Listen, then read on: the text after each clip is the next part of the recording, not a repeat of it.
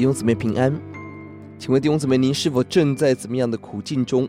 而在这苦境中，神正在给我们什么礼物呢？我们一起思想诗篇一百一十六篇苦难的祝福。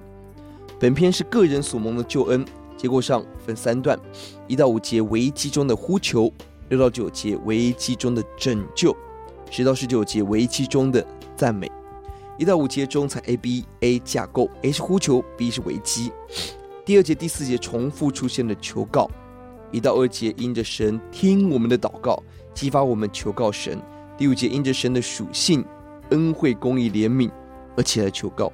中间第三节是危机，有死亡、阴间、困苦、困患难、愁苦，在各样的苦境中催逼我们更多的祷告。六到九节不但在危机中祷告，进一步看到神的拯救。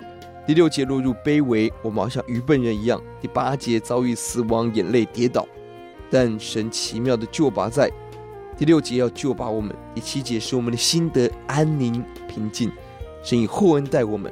第八节脱离死亡，眼泪跌倒。第九节更积极为我们预备生命的道路。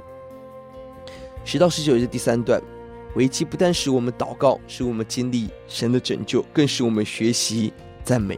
第十节整篇经文转弯的地方，因着信心，所以说话。要记第十节，我因信，所以如此说话。我受了极大的困苦。与真中一本是，我虽说说过，我受了极大苦难，我仍继续相信。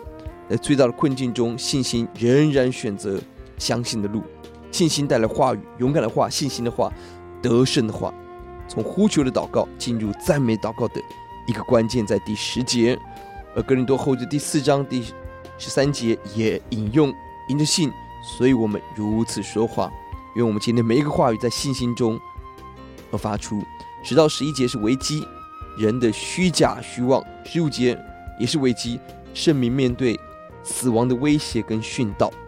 但就在这些危机中，十四、十八节两次提到我们要还愿；十二节思想如何报恩；十三节要高举救恩的杯来。